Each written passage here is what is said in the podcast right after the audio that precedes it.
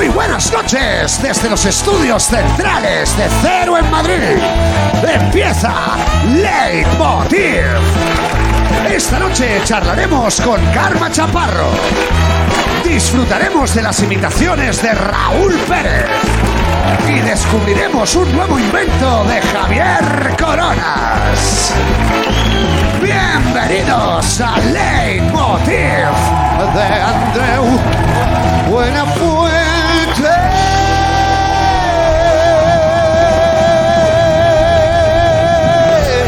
Muchas gracias, muchas gracias. Muchas gracias por venir. Buenas noches, por, fa- por favor, por favor. No lo entiendo, pero no abusen, ¿eh? Muchas gracias por esperar, que hoy eh, ha costado un poquito el arranque, porque estábamos preparando muchas cosas. Y yo ya desde, desde atrás he dicho, este público es bueno. Porque, porque aguanta bien. Otro, una vez se fue uno, ¿sabes? Dice, yo he venido al show, es que no empieza, pues me voy. Bueno, era de Vodafone. Bueno, es igual. Bueno, buenas noches. No, no os lo vais a creer, pero por fin ha aparecido alguien con la solución para el volcán de La Palma, algo que nos preocupa mucho a todos. Atención al titular. El presidente del Cabildo de La Gomera plantea bombardear el volcán para guiar la senda de la lava. Ha dicho bombardear el volcán. Dices, hombre, es que igual lo has entendido mal. No, no, no. Lo ha dicho en la cadena SER. Escucha, hombre, mira. Mira, no hay un avión que vuela y que pueda dejar caer. Entonces, llegar y dejar caer plum y yo mm, eh, oriento la lava en una dirección. Igual lo que yo digo y lo que dijo el señor es un disparate, pero a mí me da la impresión que desde el punto de vista eh, tecnológico hay que probarlo. Ya. Dice, igual lo que digo es un disparate. No, hombre, no, ¿qué va a ser un disparate? Si solo estás proponiendo que a la gente que lleva 40 días lloviéndole ceniza, que se mueve todo el suelo con fuego incesante, ahora les lluevan bombas de puta madre. Es lo que están esperando, si es que lo que están esperando, es lo que se habla en La Palma. Espero que no pongan a este hombre de responsable de experimentos del hormiguero. Sí, porque Pablo Moto sale volando a la quinta hostia, ¿sabes? Analicemos un poco. ¿Qué es eso de solucionar algo a base de bombas? Ni que fuéramos Estados Unidos. Es un tipo de declaración que podría haber hecho perfectamente este personaje. Mira. No hay un avión que vuela y que pueda dejar caer. Entonces, llegar y dejar caer plum, Sí. yo oriento la lava en una dirección. Muy bien. Igual lo que yo digo y lo que dijo el señor es un disparate, pero a mí me da la impresión que Sí. desde el punto de vista eh, tecnológico hay que probarlo. Tecnológico, pues digo.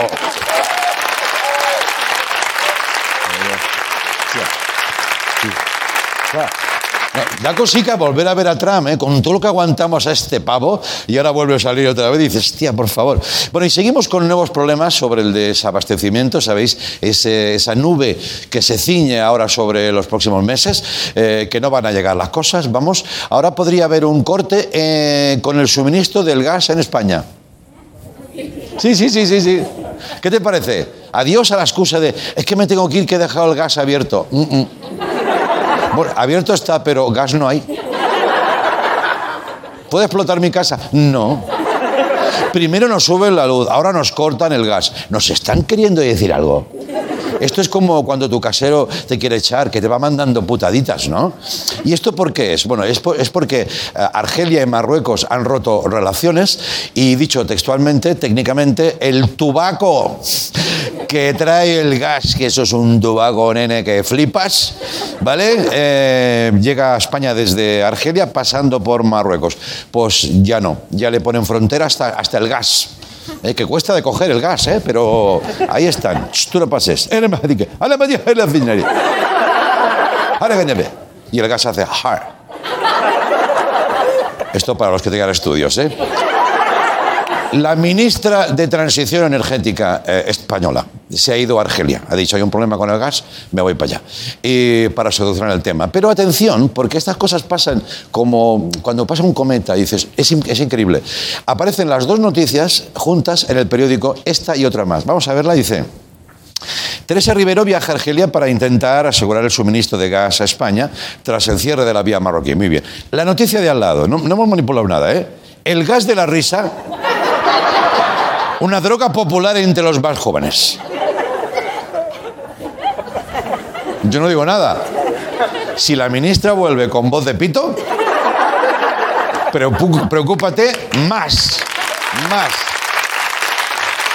¿Sabes? Preocúpate. Pedro Sánchez, ¿qué tal, ministra? ¿Cómo, ¿Cómo tenemos el contencioso del gas? ¡De puta madre! No hay problema, no hay problema. Por favor, denle un poquito de café a esta señora. Bueno, también es verdad que irse a Marruecos a por suministro es lo que toda la vida se ha conocido como bajarse al moro. Eso es así también. Pero bueno, en fin. Y, y yo digo, ¿y si ha ido a llenarse la boca eh, y a transportar el gas directamente ella sin pasar por el tubo? Igual es un disparate, pero como diría el presidente de la Gomera, tecnológicamente hay que probarlo, ¿eh? Hay que probarlo, ¿eh? Vale. Sí. O como haría cualquier padre de familia de los años 70, coges una manguera muy larga, muy larga, muy larga, muy larga, llegas y haces, haces el vacío y luego el propio gas, eso sí hay que vigilar que nadie la pise, y el propio gas ya pasando por el Mediterráneo llega. Si es que es ponerse, no hay ganas, no hay ganas de arreglar las cosas. Por otro lado, el desabastecimiento general ya es una realidad, porque esto está afectando sobre todo a Inglaterra, que está, uy, qué mal están allí, ¿eh? Hostia, qué mal está en Inglaterra. Mira, pero como son así, fíjate cómo han solucionado lo de las estanterías vacías, que eso, no hace falta decirlo, es la imagen de la miseria, de la precariedad, ¿no? Cualquier país cuando lo pasa mal, eh, ¿dónde van los reporteros? A los supermercados, estanterías vacías. Oh, my God, oh, fuck, depende, ¿no? Bien, pero son ingleses, no los vas a pillar. En Inglaterra tú puedes estar hecho una mierda, pero cuidado, sales con tu bombín fotos de alimentos en restaurantes, vamos a ver, en supermercados. Vamos a verlo. Mira, esto es un supermercado que han puesto fotos de espárragos. Esto es acojonante. Yo usaría el mismo recurso para las gradas del Camp Nou, ¿sabes? Vale, también pondría espárragos, quiero decir. Eh.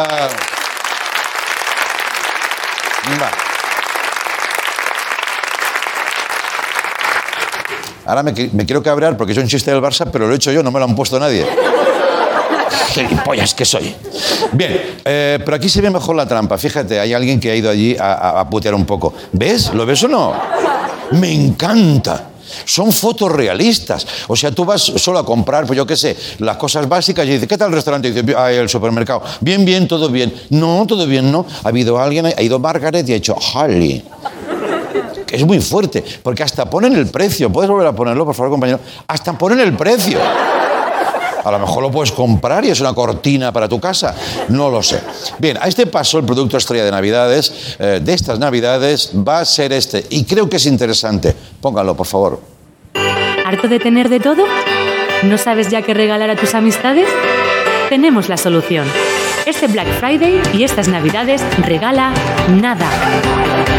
No ocupa lugar, no caduca y no consume. Y si te cansas, el año que viene, nada 2.0.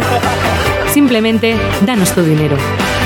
Cómpralo ya y si lo haces de regalo, nada de nada. Ya está. Va. De nada. Bien, y terminamos con un vídeo que está corriendo por estas últimas horas por las redes. A mí me lo han mandado todo el mundo a ser del, del gremio del humor. Oye, ¿has visto esto? ¿Has visto? Claro que lo he visto, es mi trabajo. Esto es el, el ministro José Luis Escribá, ministro de Seguridad Social, Inclusión y Migraciones, que en una conferencia le entrose y hizo esto. Igual os ha llegado. Vamos a verlo. en el informe Sí.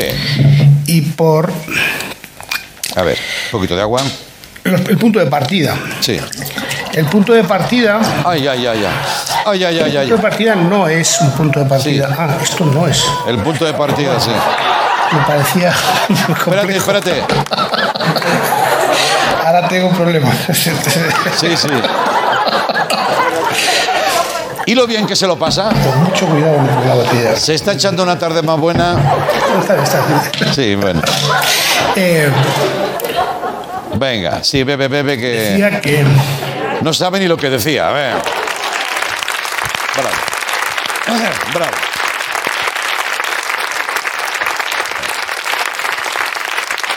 Decía un amigo mío, este tío llega a ser vasco, coge la tril y se lo bebe. Esto pasa en Euskadi y te pones el atril aquí. Y como un porrón, me decía. Digo, no me grites que estoy a tu lado. Bueno, es igual. Es ministro de inclusión de, agua en el atril también. Y migración de agua al vaso. Y seguridad, pues la verdad, ministro, no da usted mucha. En serio, ¿eh? Ya sé que es un episodio humorístico, pero no, coño. Este hombre es el que dijo que había que trabajar hasta los 75. Bueno, esta... ¿Eh? ¿Eh? Ya. Perdonar, ¿eh? No entiendo el aplauso. A veces no lo entiendo. O sea, ¿qué aplaudís? Los, huevos del tío, ¿no? O, digo, hostia, a lo mejor es un público súper motivado. Sí, trabajar, sí, sí. Hasta, hasta los 80, dice uno.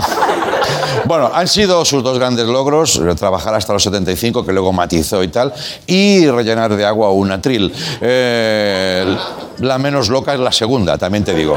Igual ahora cuando pidas una cerveza en un bar, pues te preguntan, ¿cómo la quieren? ¿Botella en copa o en atril? Hacen atriles pequeñitos así. Bueno, ah, están hasta por cambiar el refranero, decían hoy. En atril, aguas mil, decía uno. Bueno, eh, digo yo que si le parece complejo llenar un vaso de agua, imagínate la ley de pensiones. ¿eh? Ahí está el hombre, ahí está el hombre. Eso sí, eh, optimista se le ve, porque siempre ve el, el atril lleno, ¿no? Pero bueno, puede ser que a veces cueste diferenciar un atril de un vaso. Cuida, vamos a ser un poquito empáticos en esto, eh, porque no es fácil, los dos son transparentes. A nosotros nos ha recordado un mítico sketch de la televisión, aquellos geniales. A ver el público de hoy cómo es. Correcto. ¿Usted qué público más bueno? Eh, señor. Típico. Venga, vamos. Vamos.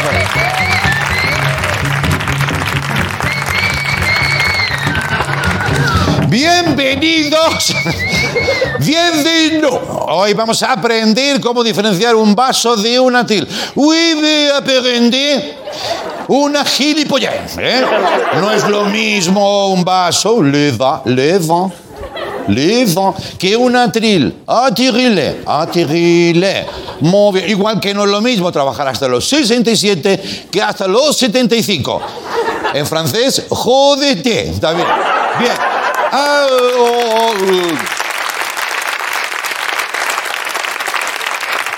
Merci. A veces cuesta distinguir, difícil, como a veces cuesta distinguir un partido de izquierdas y uno de derecha, ¿no?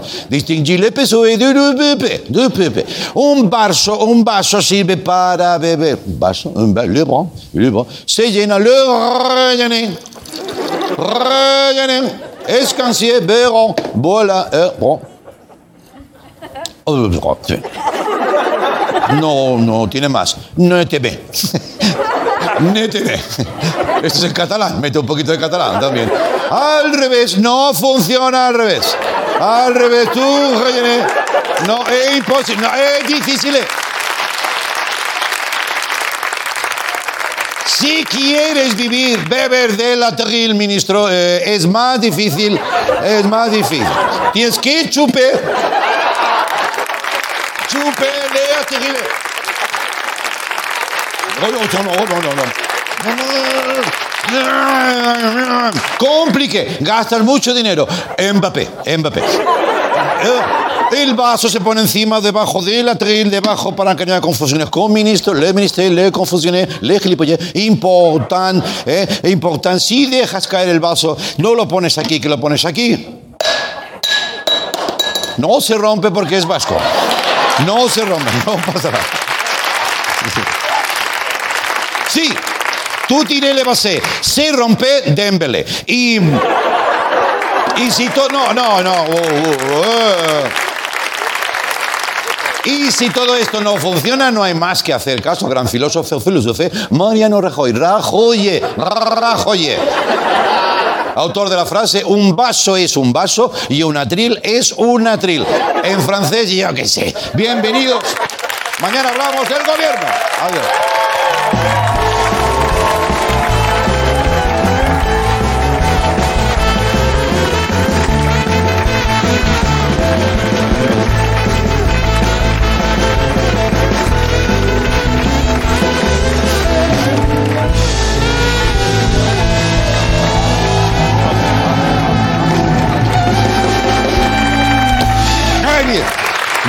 Bueno, Vuelvo al castellano, ¿eh? Vuelvo al castellano, para que nos entendamos todos. Esta noche vamos a hablar con Carva Chaparro, periodista también eh, novelista, tiene nuevo libro, va a pasar por aquí Javier Coronas, pero antes hay un hombre, hay un hombre que casi siempre es noticia, y si no, se la inventa. Eso solo está reservado a los más grandes. Hace unos días le vimos en un sitio inesperado, ahí sí que me rompió, ¿eh?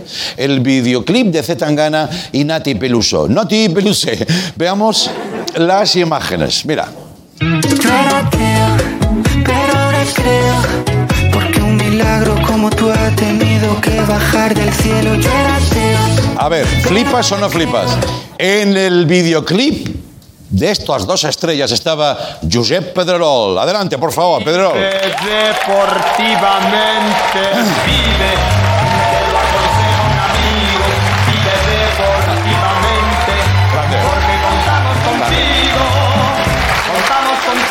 Contigo. Grande. Contamos contigo.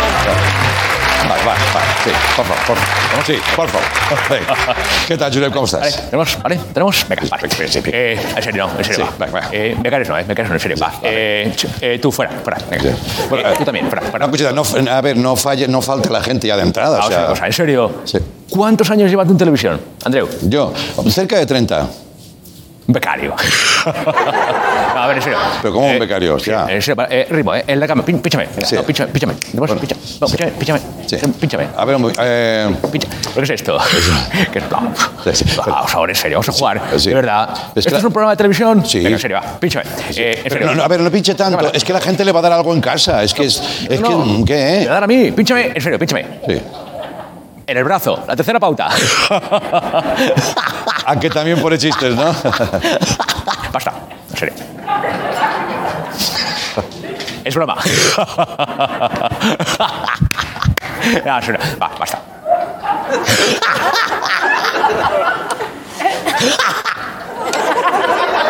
¿Ya? ¿Qué tal? Josep, Basta.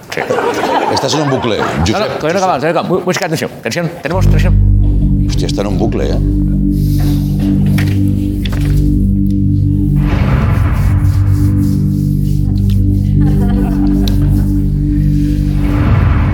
¿Qué hace?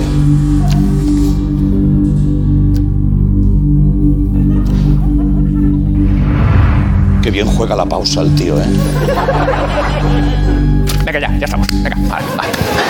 Ah, pero no, no había noticia ahí. Nada, nada, ya está. Esa es. Solo era pausa de tensión. Claro que sí, Andreu, hay que oxigenar un poco también a veces. Bueno, le hemos visto salir, como comentaba ahora en el videoclip de C. Tangana. No, no, no, no, no, perdona, perdona, perdona. Setangana, o como se llama el becario este de la música, Sí. sale en mi videoclip. Le invité yo. Y tú dirás, ¿por qué? Venga, di por qué. Rápido, venga. ¿Por qué? Porque en el chiringuito somos especialistas en tanganas. Venga, otra pregunta. Tic-tac. Tic-tac. Ojo, exclusiva. Ahora voy a dedicarme al trap. Andreu, sí, voy a hacer el chiringuito de perreadores. ¿Qué me dices? Exclusiva, tenemos. ¿Chiringuito de perreadores? Así es. Otra exclusiva. Vale. Él se gestiona sus cosas, ¿sabes? Entiendo menos el trap que los fichajes del Barça. Atención, otra exclusiva. ¿Tenemos otra exclusiva? Ah, no, eran gases. Vale, vale. Vale. Así- no, va, por favor, va, va, va, va, va. Por favor. Así que tienes otros chiringuitos. ¿Que si tengo chiringuitos? Bueno, bueno, vamos a ver. Tenemos bueno, muchos chiringuitos. Tengo más chiringuitos que Tony Cantó. Bien. Tengo el chiringuito de pensadores. Mm. Sí, eh, debatiendo de filosofía, por ejemplo. Exclusiva, tenemos. Dios ha muerto. Impactantes declaraciones de Nietzsche. O, por ejemplo, polémica dialéctica entre Kant y Hegel. Sí. También tengo más, más chiringuitos. ¿Quieres más? Sí. Mira, tengo uno eh, dedicado al gobierno de España. El chiringuito de marrones.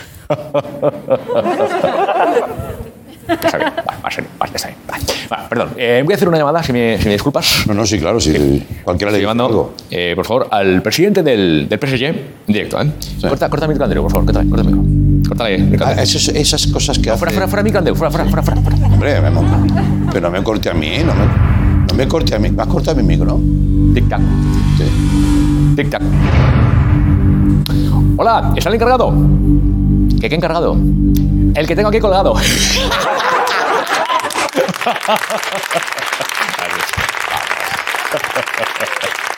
No, que hago bromas telefónicas, ¿sabes? Me llaman ahora Josep Pedrelol.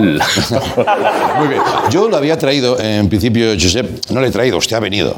Sí. Usted ha venido, para ser más exactos, sí. eh, para hablar de fútbol. No sé si podemos, ¿no? ¿Me puede usted decir algún fichaje ilusionante para el Barça? Yo lo necesito, ¿eh? Pues mira, sí, tengo una exclusiva, venga.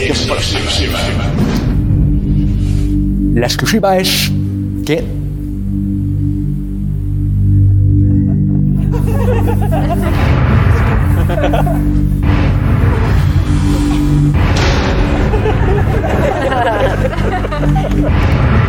Usted no lo alargue tanto, ¿no? Dígalo. Que no ha acabado todavía, hombre. La exclusiva es.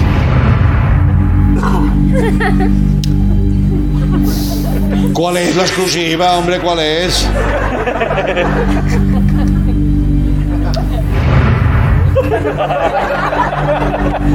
No, si usted no habla, si usted no habla, que- claro. Van, van- van poniendo gente.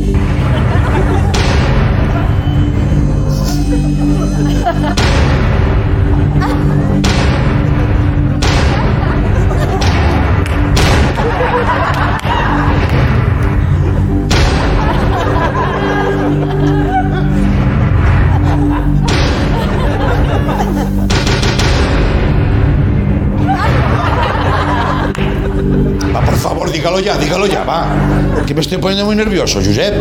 Hostia.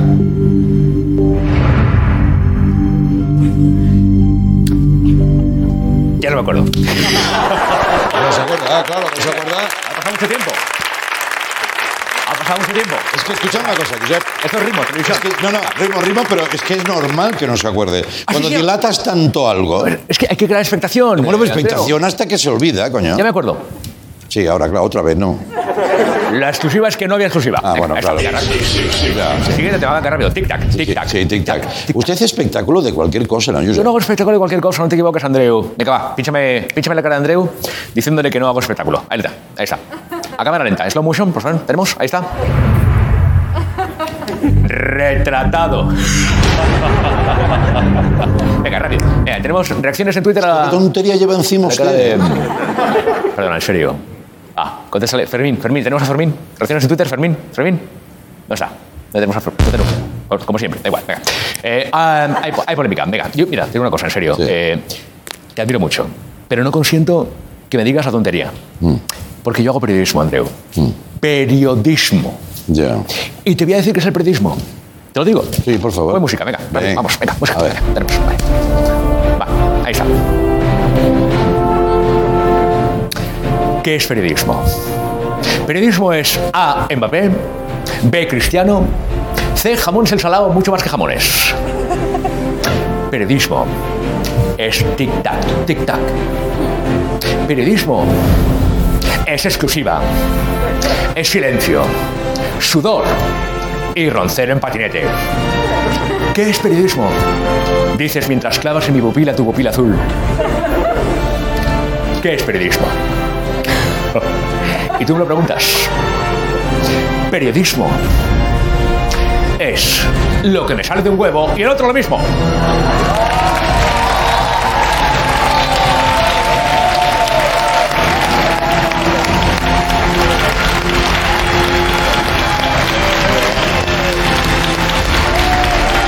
Josep.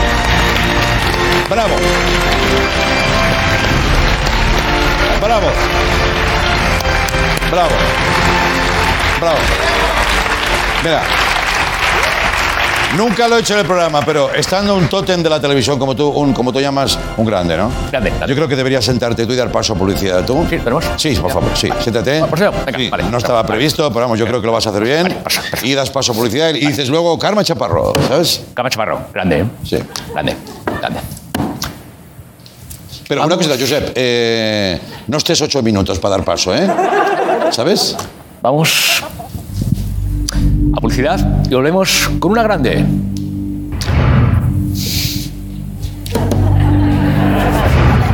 Carmen Chaparro, venga, vamos, venga. Venga, muy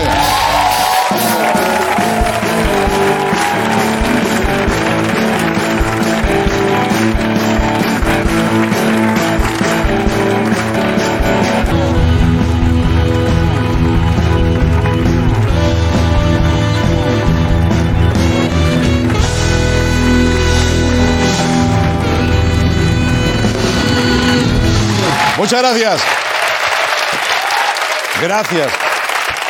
Bueno, ella escribe, presenta, eh, colabora y es capaz de venir hasta la pata coja, literalmente. Estoy hablando de Carmen Chaparro, que acaba de publicar No decepciones a tu padre, tiene su carrera como escritora, es la última entrega de la trilogía de la inspectora Ana Arena. Así que yo creo que nunca he coincidido con ella en televisión. Me apetece mucho que recibir a Carmen Chaparro. Vamos con ella.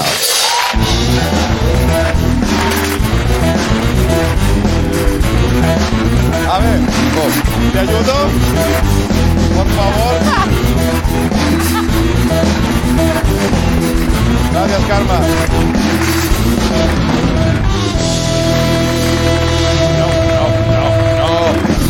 Por favor. suer- suerte que no soy Ansu Fati. tú, Ya, ya, ya, ya. le hemos liado. Te he visto antes ahí con la muleta y ahora por eh, dignidad has dicho saco sin muleta, ¿no? Hombre, claro que sí. Muchas gracias por venir. No, y gracias. sabíamos de tu percance que no te impidió incluso ni hacer el programa del día, ¿no? Es que fue un percance un poco vergonzoso. Pero que, a ver, Porque me, me he roto el menisco poniéndome un pantalón. ¿en serio? Sí. Es que os queréis Oye, perdón. Eh, estaba yo, claro, yo le, le- le dije a mis jefes, es que me dais un camerino, yo no sé vivir con camerino. Entonces me dieron un camerino con un sofá y me fui con la estilista a hacerme pruebas de ropa, me puse un pantalón, me levanté y ¿En serio? así, sí. Y tú misma te, te- te hiciste como un- un- una, una llave de judo tú misma, Ah, ¿no? sí, y entonces ya hice así y, y me quedé con, con el tobillo en la, en la oreja casi. Madre mía. Bueno, pero vas a seguir, sigues hacia trabajando igual. Sí, ¿no? no, claro, hice el, ¿Eres autónoma? Eh, no, afortunadamente, afortunadamente. Hice el programa, pero no me dio tiempo a llamar a mi madre. Porque Sí. estábamos en la tele y entonces quedaba una hora para el programa, la doctora de la tele me pinchó, me vendó, tal. Y claro, yo dije, no digáis nada, que mi madre no lo sabe, por favor, que esto es en directo en los teloneros, no lo digáis. que me... Y empezamos el programa y dice Lago, ¡que se ha roto la rodilla! Y yo, mamá. Y empieza, y empieza a ver mensajes de WhatsApp en el móvil y mi madre, ¿cómo que no me llamas? ¿Cómo no me llamas? Esas madres que ven los programas que hacemos, Sí, maravillosas sí. ellas. A la hora que sea. A la ¿verdad? hora que sea, sí, sí. La mía está ya en la fase, yo te veo al día siguiente, hijo mío. Digo, mamá, mucho haces, mucho haces, yo no sé si lo haría conmigo. Es que las 11 de la noche Eh, sí, sí, sí, sí. 11, ahora estoy en las 11. Ahora estoy en madrugador, sí, sí. Yo he hecho programas a la 1 de la mañana. Yo hice un programa, perdona que hable de mí, ¿eh? Eh, a la 1 menos cuarto nos, nos ponían. Y antes ponían tres capítulos del Mentalista. Y mi madre, hablando de madres, me dijo, hijo mío, no te quieren en esa tele. ¿Cómo, cómo lo vio la madre? eh? Bueno, en fin. ¿Qué listas son? Son muy listas, son muy listas. Oye, encantado de, de verte, porque yo creo que somos como vecinos de, de la comunidad de la televisión, pero nunca habíamos coincidido, ¿no? En un plato, no. Bueno, yo estuve en Radio Reus eh, con los restos del clan de la Avellana que tú dejaste. ¿Ah, sí? Cuando te fuiste. Sí. Cuando estabas preparando el programa de TV3, antes de que empezaras. ¿Y tú se- seguías eh, el camino yo dije, Tarragona? claro, yo dije, yo estuve de becaria en la SER. ¿Qué me dices? En, en Tarragona y en Reus, y ahí entonces eras, claro, tú eras Dios, el gran Andreu que se ha ido a sí, hacer. Dios. Eh, Andreu y Francino, cada uno. Francino al plus y Andreu a. Francino es más Dios, yo era más un discípulo, ¿eh? No, Francino, mira, yo me acuerdo eh, que yo estaba de, becaria en TV3, luego pasé de becaria a TV3. Claro, Francino estaba en, el- en los informativos. Sí. Y yo estaba con Úbeda y Escribano en programas que estábamos arriba. Sí. Y teníamos un. Claro, estoy hablando de hace casi 30 años, un chat interno de, de informativos. Y entonces las becarias amigas mías de la universidad que estaban, Claro. baja, baja, que está Francino en pelotas. ¿Qué me dices? O sea, Francino en pelotas ¿Qué era... de titulares hoy? Eh, ¿Qué de titulares? Francino en pelotas era que, claro, eh, Carlas hacía el avance, se quitaba la camiseta y se ponía la camisa y lo hacía en mitad de la redacción de sí. TV3. Sí, sí, y, y entonces era el momento de bajar todas las becarias a ver a Francino con pecho al aire. Sí, qué rabia da Francino porque es que es guapo, todo lo hace bien, eh, éticamente impecable. Y digo, hostia, tengo una ganas de buscarle un fallo y llevo 40 años así, o sea que no podemos. Oye, pues así, mira, fíjate, hemos seguido caminos parecidos. Sí. eh, y, pero yo creo que has encontrado en, en- en el escribir, escribir novelas algo muy especial para ti, ¿no? ¿O, o cómo es la cosa? Pues he encontrado la manera, eh, tú sabes cómo se acerca a la gente, a, la- a las personas que salimos en Sí. televisión.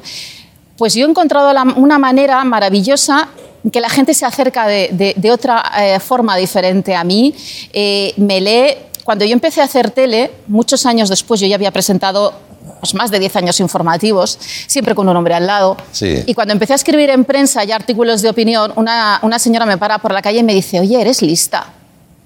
Y digo, Eh, perdone, o sea, tengo 35 años y, y llevo, me ha visto usted mucho en la tele y dice, sí, pero claro, siempre estás al lado de un señor y ahora que escribes, te veo como eres tú. Ya, Y esto también me, me permite enseñar cómo soy yo ya. y enseñar que soy...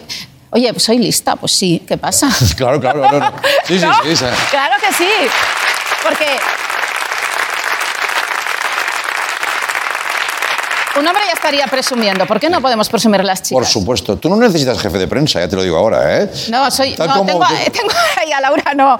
No, pero mira, hay una cosa que yo he aprendido eh, y es que las mujeres no podemos esperar a que vengan los hombres a decirnos lo bien que lo hacemos. Ya. Que tenemos que decirlo nosotras y que tenemos que ayudarnos nosotras mismas a que nuestras amigas crean en ellas también. Sí, es verdad, es verdad, es verdad. ¿A que sí? Bueno, yo, que no represento a nadie, eso por descontado, casi ni a mí mismo, a mí sí que me gusta. O sea, me olvido del género, te digo de verdad. Tengo muchos fallos, pero cuando veo talento, veo talento. Eso es como debería ser la vida real, ¿no? La vida de verdad. pero tú eres un gran ojeador de talentos. Tú has descubierto a, muchos talentos. Yo todavía a veces tarareo. El otro día estaba en casa y tararere- ta- eh, tarareaba Murallas de Tarragona, ¿te Sí, bueno, acuerdas? hits de los 90. ¿no? Aquel- aquellos hits que lanzaste. Joder, pues eh, estás un poco mal, ¿eh, Carmen? Sí, sí, sí. sí. Igual por eso te caes con el menisco, ¿eh? Igual- sí, pero poniéndome un pantalón. Oye, eh, háblame de, de este libro, porque es la tercera entrega, y, y también, bueno, hay este tema de vencer los prejuicios que se le adjudican siempre a alguien de la televisión cuando dice publicar, quiere publicar, ¿no? Bueno, en fin, yo creo que os ponen como 40 lupas a todos, ¿no? Y a todas. Pero a ti la lupa rápidamente, lo que ven es que hay, hay algo, algo especial en la novela negra, que se te da bien, ¿no? Sí, ah, uno- eh, un compañero de la redacción que hace cultura, cuando yo saqué la primera novela, me dijo, de verdad, con lo dulce que eres, pues, puedo- no, no iba a decir un taco, ¿no? Pero lo, lo cabrona que eres escribiendo, lo mala, ¿no? Sí. Y tengo una parte perversa dentro de mí. Mm. Yo creo que es porque, porque soy insomne, porque dicen las últimas teorías que en los sueños lo que hacemos es eh, eliminar nuestra psicosis. Ah, Cuando sí, en los ¿eh? sueños perseguimos y matamos a alguien o nos caemos o hacemos cosas Sí. eh, que no son normales, estamos limpiando nuestra parte psicótica. Entonces, que los insomnes Sí. eh, suelen ser más psicópatas que la gente que duerme bien. Ah, vale. Luego lo disimulas, ¿no? En la Sí, tele. yo no, lo vuelco ahí y ya, y no me tengo que pagar un psicólogo. Pero claro, claro, claro. Es que, por ejemplo, destacan la- la- como una especie de estilo personal tuyo en la descripción de los asesinatos, de los casos. Se, se habla de ti de una, con una crudeza, ¿no? Dices, joder, es que maneja un lenguaje muy crudo sin llegar a ser desagradable, ¿no? Es que eh, más que crudo, yo creo que es eh, fijarme en algún detalle que llegue a, a las tripas de las personas. Sí. Eh, por ejemplo, yo recuerdo el accidente de tren del Albia, el, el accidente Sí. de tren de Galicia. Para mí la imagen más dura fue la eh, imagen de una zapatilla eh, de adolescente en medio de la vía. Ya. Y para mí esa zapatilla me llevaba un cuerpo, me llevaba a un chico joven que tenía una familia, que la familia lo estaba esperando en la estación. Y yo escribo así, ¿no? con, con pequeños detalles, pero que el lector se imagine, porque muchas veces la imaginación da más miedo Sí. que la descripción pura de, de un gore, de una sangre o de, o de algo así muy, muy dramático. Ya, ya, ya. Y encima te has metido en, en- en temas eh, potentes, la trata de blancas, las luces y sombras del negocio del porno, que yo creo que todos son sombras. Luces, me estaba pensando, Eh. pocas hay, ¿no? Eh, Bueno, hay porno educativo. ¿Sí? No, pero ya no es porno, ¿no? ¿O qué? No sé, yo ¿Porno cuando, en, nuestra edad lo veíamos en los libros de Ah, bueno, anatomía. bueno, claro, claro. Bueno, así estamos también, ¿eh, Carmen? Decir, eh, es que Sí, sigue- decir- sigues eh, disfrutando con libros de anatomía. Sí, sí, sí, todavía, todavía. O sea, me queda algo. Pero te metes, digo, en unos jardines eh, potentes, ¿no? Eh, sí, pero mira, eh, esto del, del porno y de la prostitución, eh, yo colaboro con una asociación que se llama PRAM, que lleva la reinserción de mujeres rescatadas por la policía, por la Guardia Civil, de la prostitución, y las historias que ellas cuentan eh, son de, de auténtico horror. Sí. De auténtico horror. Eh, yo recuerdo una chica joven eh, rusa que estaba estudiando medicina, le quedaba un año y por un problema de dinero familiar tuvo que venir a España a trabajar de camarera. No era un trabajo de camarera. típico, ¿no? Eh, la, ex- la, la vejaron, la explotaron y le han destrozado anímicamente y ahora ya está aprendiendo a coser. Una persona que iba a doctorarse de medicina. Entonces, eh, aquí hay una parte de la novela que quiere ser un homenaje a esas mujeres y contar sus historias Mm. para que la gente que solo ve a la mujer prostituida sepa todo lo que hay detrás. Ya, ya, ya, ya. Duro, crudo, pero alguien tiene que contarlo. De, de hecho, está en el- ya empieza a estar en el tablero el debate nacional, ¿eh? La legalización de la prostitución. Lo que ya escuchaba testimonios y realmente digo, no sabemos nada, ¿eh? No sabemos nada de lo que hay detrás, pero luego si la legalizamos en Alemania que está legalizada, hay macroprostíbulos tipo gran centro comercial. Sí. Te ponen una pulserita y durante una hora, por 15 euros, tienes todas las, de verdad, Sí. cerveza, salchicha y mujeres, todas las que quieras consumir en una hora. Ya. Entonces, ¿queremos eso? Ya, yo creo que no, ¿no? Yo Eso no que lo no. queremos. No. Oye, otra cosa que me ha gustado que decías, incorporas a tu estilo, esto no es CSI. O sea, estamos acostumbrados a ver que nos narren investigaciones que van aceleradísimas, Mm. eficaces, y tú dices, no es porque sea España, que, que eso es la broma fácil, pero aquí tenemos buenos investigadores, pero no a la velocidad que estamos acostumbrados a ver en series, ¿no? Tenemos unos, unos investigadores fantásticos, tenemos un- una unidad de conducta en la Policía Nacional Hmm. Que perfilan mucho mejor que el FBI y que de lecciones les darían a ellos. Nos falta inversión en tecnología, evidentemente, pero es que un análisis de ADN tarda muchos días. Claro. Entonces, eh, esto no es CSI, eh, las investigaciones tardan, para llegar a un final hay 200.000 caminos y los policías se equivocan, se frustran y pegan puñetazos a las paredes. Y yo quería reflejar eso, la gente normal sometida a, a situaciones extraordinarias. Claro, claro, durísimas, crudas, con drama de fondo y sin a veces los medios para decir... eh, eso que no te dan rabia esas películas que entran en, en el laboratorio y está todo con pantallas, luces azules... Vale, lleva esto analizado y a los 10 minutos, toma, sí, efectivamente, tenía razón, inspector. Y dices, "Joder, Sí, toma. Pero esta gente no, no desayuna, no desayuna, ¿no? No, no, además que es mentira. No es además que es verdad. mentira, lo hacen por el ritmo de la ficción, pero, pero es mentira. Y, y sí que es cierto que a veces vale más el talento, y aquí en España hay mucho talento policial. Sí. Vale más el talento que una máquina que te analice una, un ADN Ya, ya, muchas ya. veces. Bueno, pues es que, Carmen, estás en todo. Estás en periodismo, estás en tele, estás en novelas. Por ejemplo, dice que te preocupa, como a tantos compañeros, los límites de la ética del periodismo, ¿no? ¿En qué punto estaríamos ahora, según tu opinión? Estamos en un punto peligroso en el que hay muy buen periodismo, pero hay mucho periodismo de trincheras y además con mucho ruido alrededor. Sí. con mucha gente haciendo ruido que no es periodista en las redes sociales. Y ahora más que nunca el periodismo es importante porque hay, porque hay bueno y porque eh, tenemos que no educar, pero nuestra profesión nos sirve para poder eh, separar el grano de la paja, contextualizar lo que pasa, porque nada es aislado, todo sucede. mm, eh, con un porqué y tiene eh, implicaciones en todo el mundo. Acuérdate, por ejemplo, el carguero cuando se quedó atrancado eh, y pues eso, cualquier pequeña cosa y, y nosotros estamos para contar y para contextualizar, pero hay que salir de las trincheras. Pero qué difícil, ¿eh? Qué difícil cuando los propios protagonistas de la actualidad os desacreditan, incluso a vosotros, ¿no? O sea, dan un dato que no es verdad. Y el periodista, la periodista dice, oiga, este dato no es verdad. Mm, eh, no, yo digo que es verdad. Entonces, tenemos mareado al consumidor, ¿no?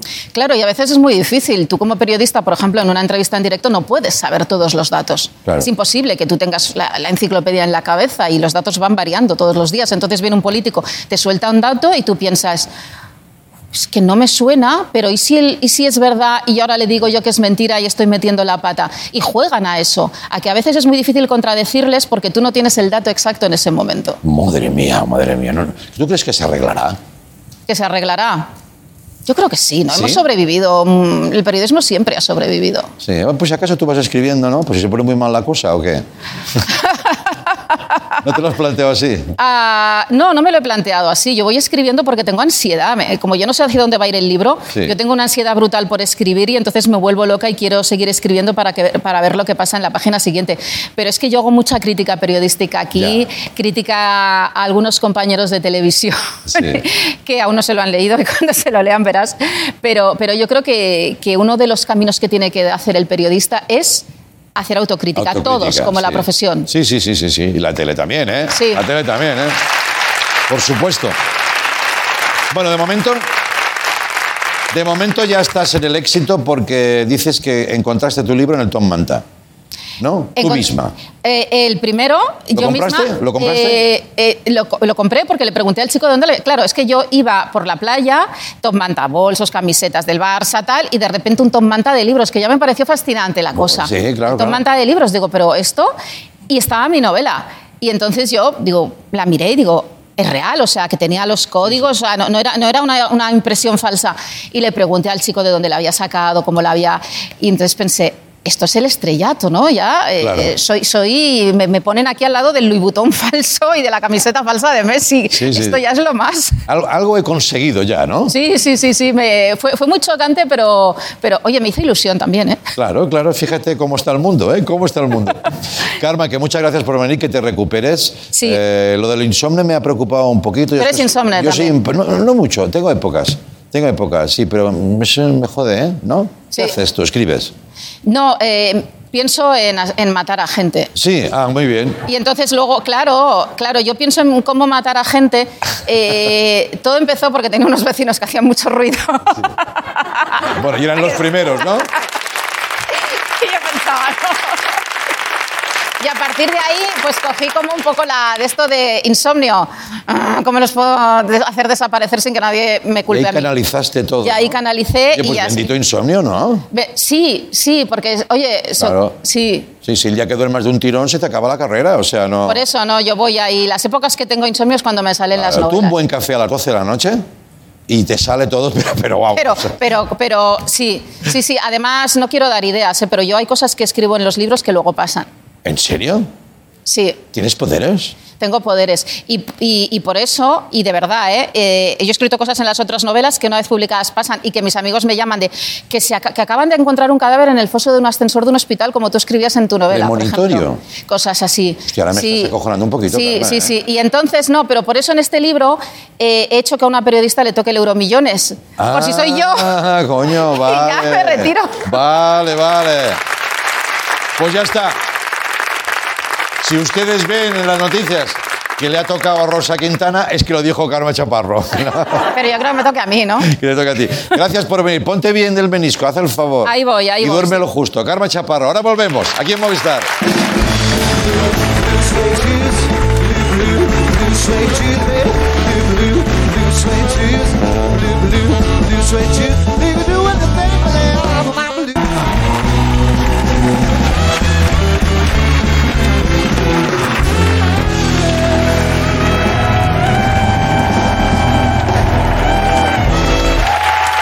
Muchas gracias. Bienvenidos de nuevo. Hoy en lugar de venir él, que es lo que hace habitualmente, me han pedido Coronas que le vaya yo a ver. Dice que está en un lío.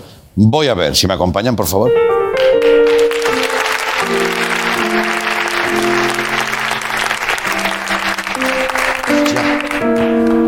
Javier. Te está doliendo desde el monólogo, Andreu. Ah, creía que estabas bebiendo horchata. ¡Oh! ¿Cómo estás? Bien. No te preocupes, es una, es una mascarilla que nos obligan a llevar por seguridad. pero yo me la he tuneado para poder fumar, ¿sabes? O sea, claro. no- pero no es por peligro ni mierda de esas. Claro. Estoy en la cárcel, Andreu. Hostia. Te diría que me sorprende, pero lo veo lo más lógico, ¿no? Siéntate, siéntate, tranquilo. Siéntate en la cama si quieres. Conociéndote un poquito. Cuidado, cuidado, cuidado, que está aquí. Esto es un orinal de, Oh. de oro. ¿Orinal de oro? Sí. Hostia, qué fuerte, ¿no? Espera, si es que además me has, que me has pillado que justamente... Madre mía, cómo te ve el ministro. ¿sabes? Ya verás. Espérate, porque esto no quiero yo que se caiga. Ya, ya. Lo- Ah, joder. Hostia, me escuece el ojo, copón. Ah, ¿Cómo estás, Javier? Pues nada, pues que me han metido en la cárcel, cárcel Luxury, porque la pillé por Airbnb y. Una cárcel a tope. O sea, una cárcel, fíjate, no tiene barrotes. ¿Ya, ¿Te has dado cuenta? Sí, sí, sí. Sí me he dado cuenta porque he entrado, ¿no? Es que tú puedes entrar. Así, ¿eh? Claro, tú no estás en la cárcel. El que no puede salir soy yo. Mira. ¡Su puta madre! Ah, te reconoce a ti. te va- ¡Joder! Sí, porque te ponen una especie de chip, un reloj, ¿sabes? Ah. No, si te lo quitan no pasa nada, puedes salir. Ah, vale. Vale, vale. O sea, yo paso. No, tú no, porque no estás en la cárcel, a ti no te pasa nada. A mí no Tú me hace puedes nada. salir y entrar, nada. Ahora, yo me pongo el reloj y... ¡Joder! Hostia, este me ha gustado un poquito. Bueno, Es una cárcel de luxury. Esta- me han metido en la cárcel Tú sabes lo que pasa con los cómicos. El otro día estaba en un supermercado, Sí. estaba a punto de pagar, había una señora de buen ver con un niño de 7 años, ella pagando y el niño de 7 años empieza a, a darme patadas en la espinilla. Hostia. Y yo, el niño, el niño, y a la cuarta patada, Claro. cojo y le hago, "Sí, sí, sí, te- te- te- te- te- te- cállate". Ya. y el crío empezó a llorar. Claro, un cómico no le puede borrar la sonrisa a un niño. Claro. Y eso estaba grabado por las cámaras de seguridad. Claro. Vino la policía, usted es un cómico, ¿cómo le puede robar la sonrisa a un niño? A la cárcel, juicio rápido. Pero eso es hurto, ¿no? Si es un niño, es hurto. No sé, no sé de dónde era, pero ¿Ya me entiendes? no sé la raza, no sé la raza del niño. El niño era un hijo de puta. Ya. O sea, un hijo de puta. Y la madre, la madre, los ovarios le rozaban los tobillos, porque el niño me dio siete patadas. Hostia. Y ella que si pidiendo los vales de los minions. Me cago en Dios, que tienes un minion ahí que está pegando. Ya, ya, ya. ¿Y tú que tienes la mecha corta? Porque tú tienes la mecha corta. Y el pene. Y Ya. Entonces me he metido en una cárcel luxury. No aplaudan esto, hombre. No aplaudan esto. Que es casi una minusvalía, joder. Que lo Y aplaudimos que estamos en una cárcel, empatizad un poco, coño. La gente va a la tele con el programa de risa, es el, el el molle flojo. No, eh, Se la gente le da igual. Y seguramente muchos vienen con la droga porro, ¿sabes? Esto la mayoría vienen Aquí no, no. La mayoría vienen drogados, ya te, Te lo digo, digo aquí en la cárcel no. ¿Aquí en la cárcel? Sí. Lo que quieras.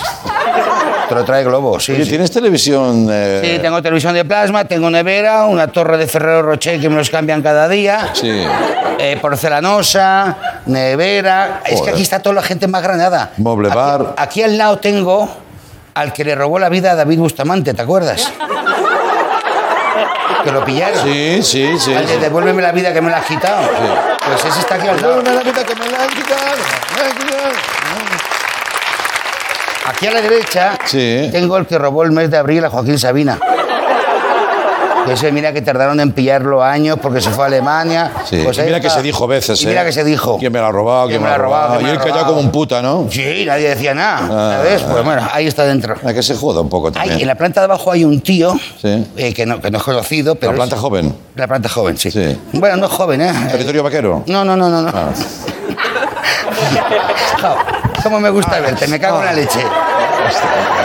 De verdad, tío, eres. Ya. De verdad, joder. Se agradece, eres el único que has venido No, a hombre, ver. yo eh, la verdad es que me gusta ir a prisiones a ver Ni cómicos, cimas ni pollas, macho. Últimamente casi cada sábado voy ya. Sí. A este paso. Ahí hay un tío que le robaba el tiempo a los amigos, que era que cuando se Hostia. estaban hablando, no sé qué, bueno, me tengo que marchar, no sé qué, digo, espérate un minutito, un minutito, que te voy a, que te voy a contar una cosa. ¿Puedo robar un minutito? Te robo un minutito. Y entonces, a base de robar minutos a los amigos, Sí. pues tenía, en, en un polígamo, tenía un almacén lleno de minutos de gente, el hijo de la gran puta, tiempo, Vida de gente. tiempo libre ahí de otra gente que la había robado. Hostia, qué mala persona, ¿no? Sí. Con el que mejor me llevo es con Rato. Está aquí Rodrigo Rato. ¿Ah, sí? Sí. Y siempre... Es un clásico, ¿no? Y es un gracioso, no te puedes imaginar. Sí. Yo, Rodrigo, pásate un rato, rato. Eh, y viene aquí, jugamos a la Play. Digo, primero juego yo un rato y luego juegas tú otro rato, rato. No te puedes imaginar. Sí, sí.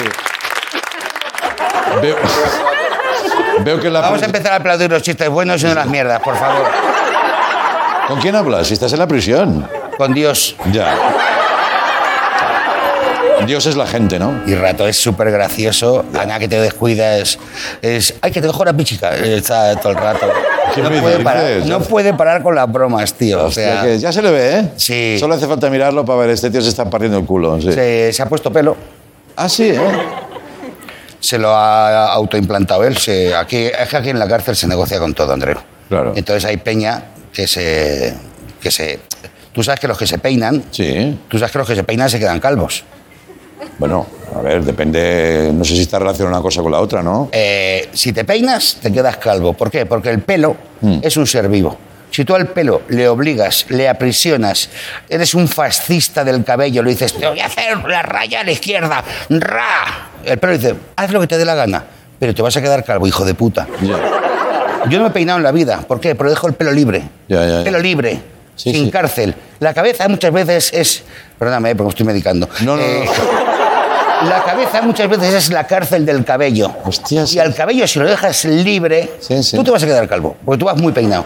Si dejas el pelo libre, que un pelo hace y dice, yo me voy a ir hacia la derecha, voy hacia la izquierda. Ah, pues yo voy a mirar a ver ciudadanos que está aportando. Eh, o sea, Ya, ya, ya. si lo dejan libre, el pelo Lo no que estás cae. diciendo es una tontería muy grande, pero tiene sentido, Que ¿eh? Es verdad, porque el pelo está a gusto, soy libre, Sí. estoy en un cabello. Ah, Ah. Y voy de donde quiero. Si me No caigo es porque pasan- quiero yo, ¿no? No me pasan un peine que es como la cosechadora del cabello que te obliga, venga, me hago la raya hacia la izquierda. No, yo no, hacia la contrapelo, derecha. a A, con- contrapelo. Pelo. Tú deja el pelo libre. Ya, ya. El pelo dirá- ¿Tienes rato eh, aquí para pensar en mierdas? Y está rato también, si quieres No, no, al rato. no. Aparte del rato, rato, digo tu rato, ¿eh? Sí, no, la verdad es que le da muchas vueltas a todas las cosas. Ya, ya. Eh, Veo que también trabajas con el butano, ¿no? ¿Qué sirves el butano a, a la cárcel? Sí, soy el que reparto las bombonas. Sí, los demás van todos de verde, o sea, Sí, ¿eh? la cárcel van todos de verde y de Armani. Yo soy, yo me, me pedí esto y me digo, ¿qué cojones? Estoy en la cárcel, estoy en la cárcel. Sí, sí, sí. Y reparto las bombonas. Algunos me dicen que se las dejen en la puerta y otros, Ya, ya, y ya. otros no. Y otros no. Vamos a hacer una cosa. eh, Yo lo que quieras, yo estoy aquí para ti, o sea... me voy a escapar. No, Hasta la no, no, polla. te- no, Javier, Sí, coño. no. Esto está la polla, coño. Y estoy en una celda que no tiene rejas. Es que estar aquí me parece de tontos. Y ya que has venido y he visto que está la vida exterior, que hay una vida exterior que tengo que recuperar. Ah, sí, sí, Me voy a te va a encantar el mundo. Está, lo vas a pillar para entrar ¿Sí? a vivir. Uy, qué bien está. La vida, muy bien. Pues no sé, generalmente de nada, no tengo internet. Otra cosa no, para qué tengo internet ni teléfono. Muy bien. Más bien que para qué. Muy bien. Pues mira, haz una cosa, dame la mano. Sí. Seguramente, no me voy a quitar el reloj. Hostia, no, pero no me des a mí el calambrazo, ¿no? No te va a dar calambrazo, no. Eso será alarma. A ver, eh, llevo estudiando el plan de cómo escaparnos y creo que lo mejor es irnos por la puerta que está por allí, Sí. ¿vale? Vale. Porque ahí no hay puerta. Bien entonces, visto, yo pensaba, digo, si te escapas, ¿por dónde te escaparías? Por la puerta. Claro. Siempre has sido muy bueno tú, ¿eh? Sí, vamos, para deducir la hostia. Ya. Que gracias. Si nos pillan, diré que ha sido tú, ¿vale? Tres, dos, uno. ¡Ya! ¡Hasta mañana! ¡Adiós! ¡Hostia! ¡Me cago